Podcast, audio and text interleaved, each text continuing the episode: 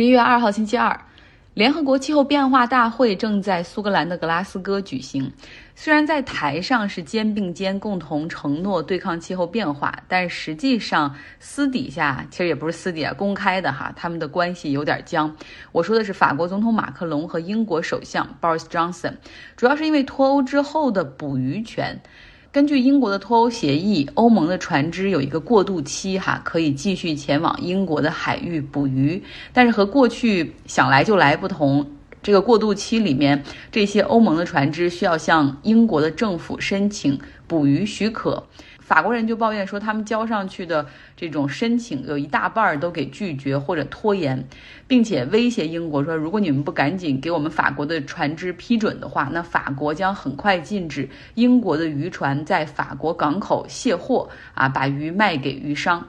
之前我们有一次讲过哈，就是英国他们海域里所打出来的海产，像贝类。飞鱼、三文鱼这些英国人实际上是不爱吃的，他们爱吃鳕鱼，所以这些他们主要打上来的这种海产是要出口给欧洲的，所以很多船只是需要去法国的港口进行卸货。那如果未来不让他们在那儿卸货的话，那么对于英国这个渔民来说又是个打击。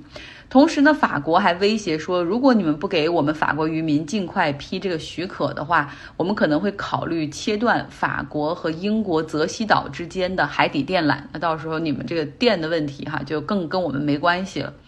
在周末罗马举行的 G20 峰会期间呢，呃，马克龙和 Boris Johnson 他们之间还开了一个三十分钟的小会，但是没有商量出个所以然。法国方面马上哈又继续严厉的表示说，将加大。啊，这个那些货车，不论是要要前往英国，还是从英国来的这些货车，清关和检查，意思又给英国的这种和欧盟之间的贸易往来又又制造一点问题。同时，他也敦促欧盟要采取更强烈的措施，大家要一起共同对付英国。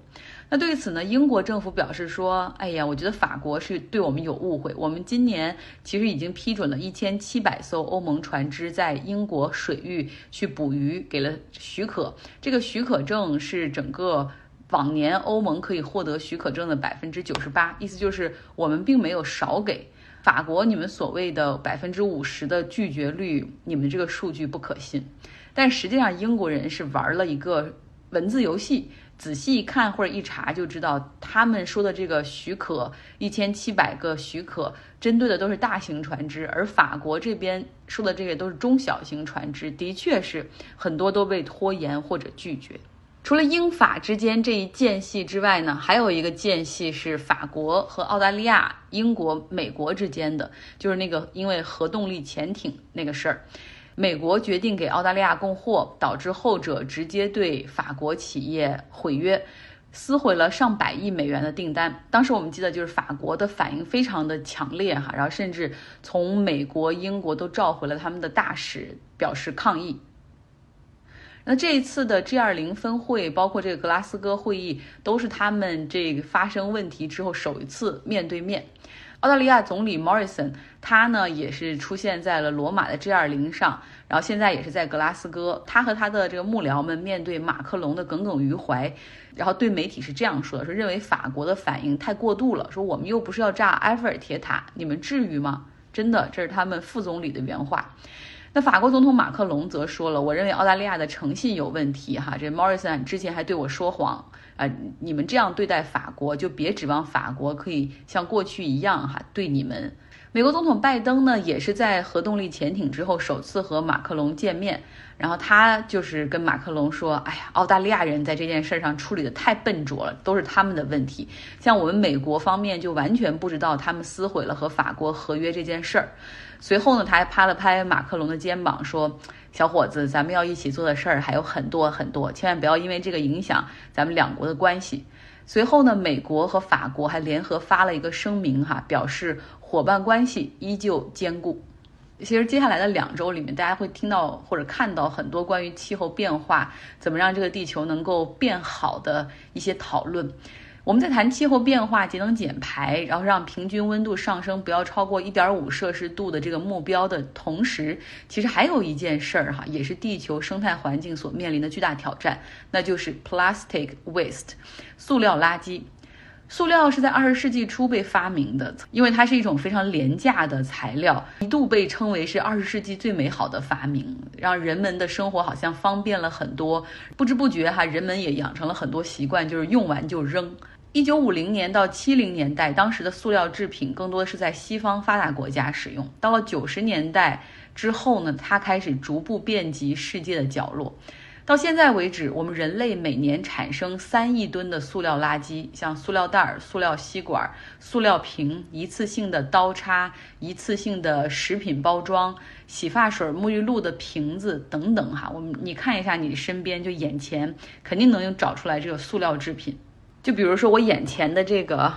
笔。过去我我小时候是用钢笔哈，然后这种金属制成的，然后要自己去弄那个钢笔水儿，然后可以这样反复使用。但是现在全部都变成了圆珠笔或者所谓的什么碳素笔，也就是用完一支扔一支。你看它不论是外包装是塑料，这里面的这个笔芯儿也全都是塑料。那尽管呢，很多塑料包装上他们都打着一个三角形哈，意思就是可回收的标签儿，但实际上每年真的只有百分之九的塑料是被回收利用了。那剩下的那些呢，百分之十二是被焚烧了，那对空气污染是很大的。百分之七十九被填埋了，然后另外还有八百吨左右的塑料垃圾就这样飘在海洋里面。因为塑料的耐用性和抗降解性，所以不论是填埋在土壤里，还是飘在海里、河里，它几乎是不能够被大自然完全分解的。很多塑料制品永远都不会完全消失，它可能会变小。它变小之后，这些细小的颗粒又会被误当成食物，被动物、昆虫或者鱼类吞下，然后最后它又会回到我们人的餐桌上，然后出现在人的身体里面。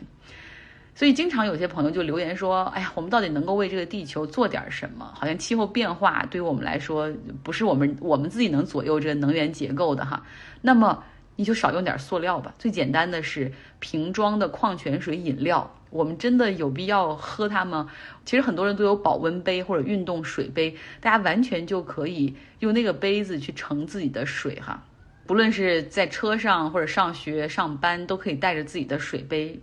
我有朋友，他会自己带自己的这种餐具，而不去用那种一次性的餐具。那最简单的就是在超市里那个塑料袋儿，我们真的可以用布袋儿去去装东西哈，更简单、更环保，而且看起来也比塑料袋儿要更耐用、好看。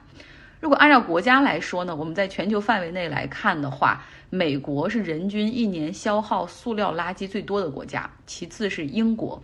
那对于塑料垃圾来说，美国大概百分之八十八的塑料垃圾最后都是要出口的，而很多国家已经开始禁止哈，向本国向贫困国家去出口塑料垃圾，但是美国依旧在这样做。目前呢，仍接纳它的垃圾的国家包括马来西亚、印度尼西亚以及非洲的一些国家。多年来呢，环保主义者一直向消费者去传达这种理念，去施压哈，告诉我们大家要少用这种塑料制品，并且游说一些快消品的公司在包装中减少塑料的应用。但实际上，真的在这个行业里面特别有话语权的是那些塑料的生产商。世界上一半以上的塑料制品都是由二十个超级大型的这种化工品、石油化工品的公司生产。像最大的两个巨头是埃克森美孚和美国的陶氏，他们非常的领先哈。另外，像我们国家的中石化以及位于曼谷的一家公司叫 Indorama Venture，他们也生产很多的塑料。那这些大的企业不仅生产哈，他们还为了解决就是整个这个生态链的问题，他们会去一些贫困的国家、落后的地区去游说。无论是东南亚、南亚还是非洲一些地方，就是鼓励他们去进口这种所谓洋垃圾，并且给他们承诺啊，你们做到什么样，我们就可以回收，你能给当地带来多少的经济效益等等。但实际上，这些地方他们既没有足够的能力，也没有足够的技术去提高这个回收率。大部分的垃圾其实就在当地哈腐烂，然后填埋，相当于是为了一点点的经济利益，最终是毁掉了他们要世世代代所生存的环境。像一些地区哈，真的是用立法再去规范，然后再去促进这个行业提高回收。比如说欧盟，他们已经推出立法，就是要求所有的快消品公司必须在二零二五年，你在欧盟销售的所有产品中的这个外包装里面百分之三十你要使用回收品。这就是一个很好的立法。塑料上面，我们真的还可以，个人层面就真的可以做很多，reduce。降低使用，reuse 重复使用。就如果你没有办法不用的话，那你就一旦有了个塑料袋或者塑料瓶，重复使用。最后是 recycle，然后把它放到可以回收的这个垃圾分类中。我发现我对这个塑料垃圾真的是好像已经不知道不只是第三次还是第五次在讲这个话题了。OK，节目的最后我们继续来听周末读书俱乐部的分享，《三体》这本书中关于三体文明和地球文明的探讨。这种情况下，文明之间能够相互相互融合的话，那么就是文每一个文明是否能保证它的一个独特的个体性，还是说整个地球文明浑然成一个整体？我刚想到了这么一个问题：，就文明的最根本意义是不是只是为了自身的生存，还是说文明可不可以引到一个更高的层次上去？就文明，我们除了生存本身，或者在我们的生存已经不成为问题的情况下，能不能是为了其他的一些个理想啊，或者一个目标在做？呃，这个问题其实《三体》里面有一段，就是他有一个几四几号，呃，这个宇宙监督员，他就是负责接收宇宙传来的各种信号的。其实他首先接到了地球文明传过去的信号以后，他给地球回复了就四个字：不要回复，不要回复，因为他不能说假话嘛。当有人巡查到他的时候，不能说谎。当巡查到的时候，他就被发现了。被发现以后，他最后也是被烧掉了。那个通过这一点，你就能看到，其实，呃，三体文明它的内部。嗯，通过按照书里这样写，其实他也是对这个存在、呃共存等等有着一些不同的认知的，只是说它具有一些特殊的情况，然后发生了后面这一系列的故事。其实我认为每一个文明啊，它这个内部文明之间本身就具有很多的共同共通性，因为按照这个发展演化的角度来说，我们最早这个地球上也就那么几片文明，后期发展的文明都是在这些文明的基础上。就像一个种子不断的发芽，不断的发芽，发出来更多的枝杈，出来更多的文明。其实如果归追根溯源的话，可能我们地球上的一些最原始的文明也就这个几片，甚至有一些，你像尼安德特人，当时能不能成为文明不知道啊，就是一些人就已经消失了。但是我们现在能知道的，你像古埃及文明，它会不会对我们现在的文明有影响？我认为肯定会有影响的，只是它后来消失了，消失掉了。比如它这个金字塔的结构等等，它这个数学可能对古希腊的文明就有影响，古希腊的文明又会对西方现在的西方文明产生了很深的影响。我认为它这个确实它是一系演化。如果大家共同向回去回溯寻找这个根儿的话，我觉着文明会会有很多的共通性。只是现在这个社会越来越复杂，这个世界越来越复杂，呃，大家这个认知越来。越来越远离，呃，造成了现在一些文明啊认识的，我认为是这些冲突。好像我们每个人都不断的去强调一些文明的特殊性，对不对？但实际上这些文明在底层上是有一些普世的东西，呃，然后也包括可能追根溯源是有共同的起源等等。但是因为去强调这种特殊性，反倒造成了这种冲突的存在。我我觉得刚才大家讲的那个引引发了我另外一个思考。就是我，我突然觉得好像三体文明相对于我们人类这些，它某一方面它可能更加低等。但我这个低等是说，它它可能在科学或者这种物理方面是远远高于我们，是吧？它有水滴的那种非常高端的一些技术。但是你看，它连说谎都不会。可能你你像我们人类，经过这几千年的发展，我们为什么会有这么多这么多冲突呢？是在于说，我们有很多所谓的不同的这种文明，但这个文明的这种。根源它可能来自于一些宗教，现在都在讲这种什么自由和民主，但实际上另一方面，我觉得又非常的自我，不能够去包容。因为首先我讲这个，我完全没有贬义啊，我是从一个我非常个呃自我的这种客观的角度来去看。比如说他们是尊崇所谓的一神教，是吧？他就容不下其他的宗教。那伊斯兰教也是这样，他不是他这个教派的，他就认为你是异教徒，好像永远是达不到一个和平共处的。因为大家就是你死我活的，历史上已经有很多这种事件，什么十字军东征啊。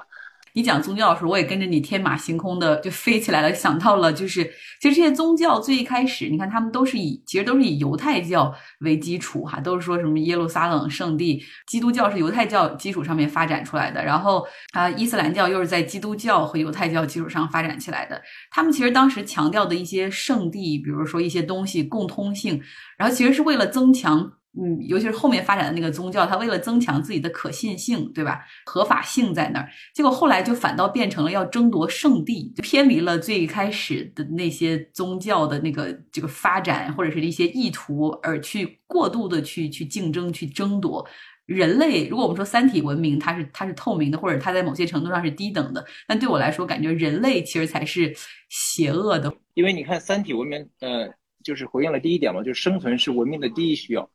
呃，我觉得可能三体它因为它的那个生存环境太恶劣了，什么三个太阳啊，就中间又不断的毁灭啊，然后再再繁荣。我觉得他们如果相对于地球人来讲，他们还处于这个所谓的这个物理的生存，就就就就肉体的或者是生命的这种延续。那可能在这个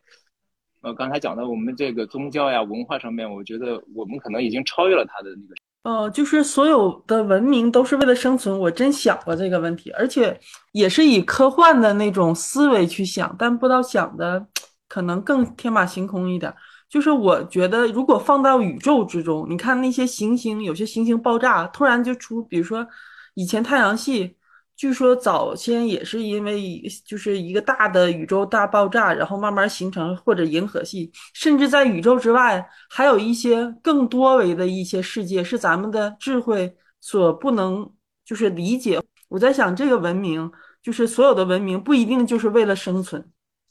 就像行星爆炸，它就是为了毁灭而达到一种重生。咱们生活在地球上，地球。最初的来源可能就是宇宙的爆炸的一部分，或者只是太阳系的一个小的一个点。但是放到宇宙中，这种文明就是咱们所说的文明，可能就是沧海一粟，连沙子都谈不上。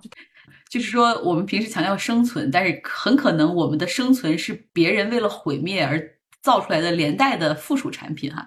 就是我们谈论的任何谈论地球也就罢了，但谈到宇宙的时候，我们仍然是在人类的思维和框架之下去谈的。我在想，这个是有意义的吗？呃，或者说可能会就是在宇宙当中啊，我们如果真的遇到外星人了，外星人的思维和我们的人类会有共通点，哪怕一点点交叉点吗？如果没有的话，啊，我如果说以后能够遇到外星人，我太想知道突破人类思维是什么样子。嗯，我我我也聊一下这个所有的文明都是为了生存。嗯，我觉得这本呃这本书里有有一个细节是说，呃，就是是第一本的时候是说三体文明，呃，在开发质子这个技术的时候，他把质子做低维展开，因为他们本来是想要做二维展开的，然后但是不小心第一次是做成了一维的，然后做错了，第二第二次又是做成了三维的，也弄错了，他们就发现了原来。在质子中，在小小的质子中也存在着一个，也存每一个质子中都存在着一个文明，但是呢，他们每一次对粒子的质子的撞击，其实都是在毁灭一个文明。就算是发现了这一点，他们也不可能去放弃他们这个行为，就是还是会进行，就是相当于是他每次都在毁灭一个文明，但是他们还是会这样去做的。然后就是就是对我来说是挺震撼的，就是然后另外就是呃生存是文明的第一需要。提出这个公理的人是嗯书中的那个叶文洁，叶文洁还有那个他们后来的他们所领导的那个呃人类的三体组织，就是反地球的嘛。他们的种种行为其实是为了毁灭地球文明的。他提出的这一点跟他那个做出来的其实还是不一样的，可能是因为人性的复杂吧。看人类的发展史，其实也是一个好玩的事情，因为人类的几千年来一直以来就是这样嘛。然后我感觉我们的发展史就是从地球文明，就是我们人类一直在试错试错嘛。因为如果说有一个选择让我们选择，我们肯定是先选择错误的方向。然后至于为什么会每次都会导致这样的东西，然后是我们一些本身的一些东西导致的。然后这样的每一次的试错的话，有可能导致时间上的一个延迟吧。然后这样会。导致整个文明的一个发展的速度落后于其他文明，而这部分就是三体文明的一个设定的话，就是关于说谎部分。这个东西到底是不是就是让三体文明比我们人类文明先进那么多的一个根本的原因？我在想这个问题。然后关于人性这方面呢，可能，呃，按大刘来说呢，好像就是这个，就作者来讲呢，三体当中的人性，它更多是描写。描写这个地球人人性，嗯，提到人性，在一三体当中，我就想起了一个情节，就是当初的那个有两艘有两艘飞船是逃离了地球嘛，向宇宙当中进发，嗯，其中呢发生了一些就违反人类的那种就是杀戮的事件，其中有一艘回来回来之后呢，本来地球的文明，地球的当时的地球领导说，你们回来之后，我们不追究你责任，只要你们回来了，你们就是英雄。但是当他们靠近地球之后呢，嗯，所有地球人，然后整个舆论导向说他们是罪人，他们罪人，把所有人都宣判有罪。在最后一刻，这艘飞船对万有引力号发出那个信号，说你们不要回来，不要回来，地球文明已经怎么怎么样，就这个大概这么一个故事吧。其实我觉得就是像刚才大家说的，你说谎也好，或者什么也好，就是这种人的这种人性的发展，包括文明。我刚才在想，应该从两个角度看，一种我们读书的时候，大家说文明的时候是一个很笼统的一个大的概念，但是文明是由一个个人性组成的。而整个文明的发展的决定，好像并不是由这个文明当中的最高端的或者